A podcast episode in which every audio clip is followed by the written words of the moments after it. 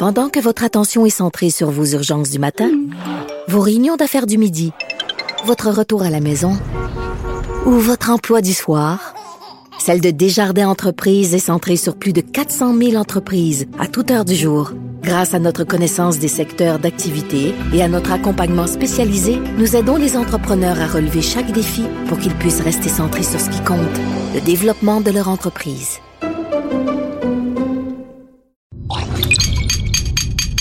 Cube Radio. Salut, c'est Charles Tran avec l'équipe dans 5 minutes. On s'intéresse aux sciences, à l'histoire et à l'actualité. Aujourd'hui, on parle de drogue. Épisode 3, 100 ans de prohibition. Le cannabis, c'est quoi? Qu'on le surnomme marijuana, weed ou pot, on parle de la même chose. Cannabis sativa, c'est le nom complet de la plante. Ça veut dire cannabis cultivé, qui se décline en plusieurs sous-espèces. Le cannabis tout court, ce qu'on fume, ou le chanvre, avec lequel on a toujours fait toutes sortes de produits alimentaires, textiles, industriels. Et c'est de cette relation trouble qu'on entretient avec cette plante du diable depuis une centaine d'années que nous allons parler aujourd'hui. Depuis 5000 ans au moins, on connaît la plante décrite dans la pharmacopée en Chine, avec le chanvre qui pousse partout sauf sur les pôles euh, ou dans la jungle tropicale. Les humains ont appris à fabriquer avec le temps des textiles, des vêtements, on fabriquait aussi des cordages, des voiles de bateaux. La fibre de chanvre servait aussi à fabriquer du papier. D'ailleurs, les historiens aiment bien rappeler que la première Bible imprimée de Gutenberg au 15e siècle l'a été sur un papier de chanvre.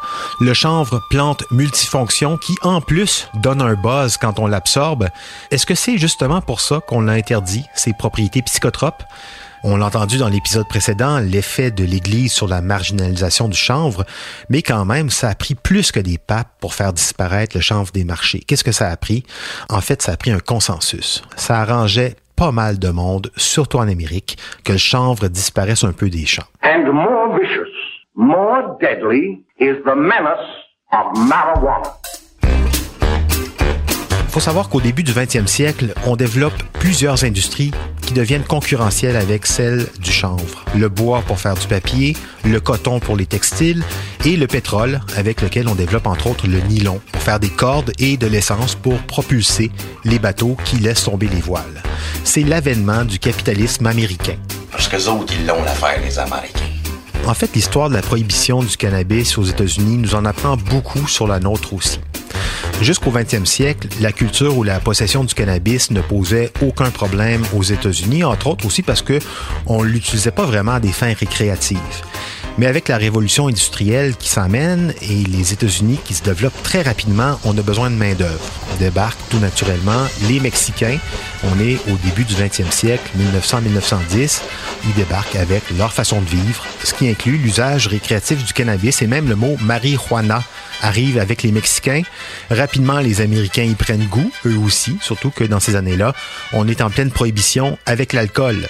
Et c'est à ce moment précis que les autorités politiques, au service de l'industrie sans doute un peu, saisissent la balle au bon en jouant sur le racisme pour essayer de contrôler cette nouvelle drogue venue du Sud.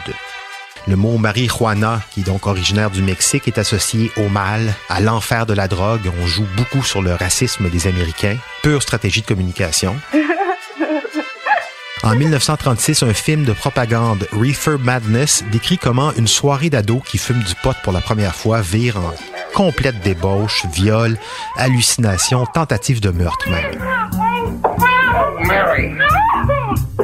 Au même moment, dans les années 30-40, on commence à répandre l'idée qu'en fumant du pot, les Noirs avaient tendance à oublier leur place dans la société. Ils s'émancipaient un peu trop. Rapidement, le jazz devient une musique diabolique créée par des Noirs visiblement gelés. Revenons maintenant avec nos industriels, du bois, du coton, du pétrole. Interdire le pot pour eux, c'était la bénédiction, c'était comme interdire la compétition. Le papier à base de bois, les textiles de coton, les produits en nylon avaient le beau jeu.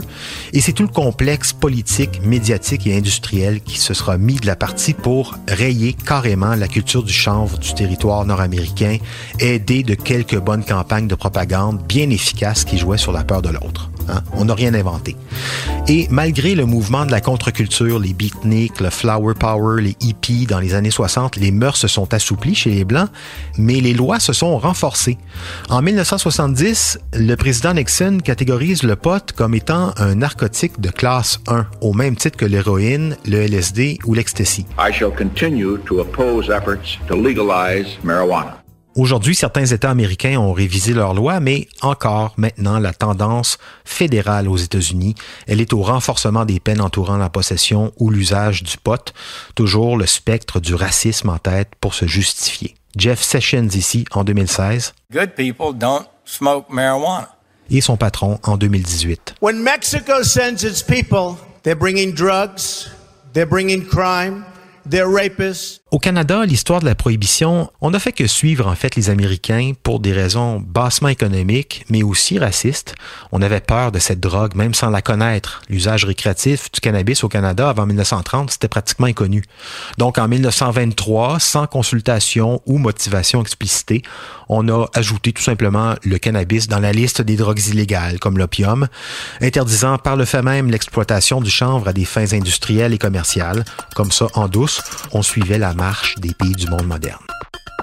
C'était en cinq minutes. On est là tous les jours avec un nouvel épisode. Demain, justement, légal, pas légal, un quiz pour connaître les subtilités de la nouvelle loi sur le cannabis avec mon collègue Benjamin Bourque.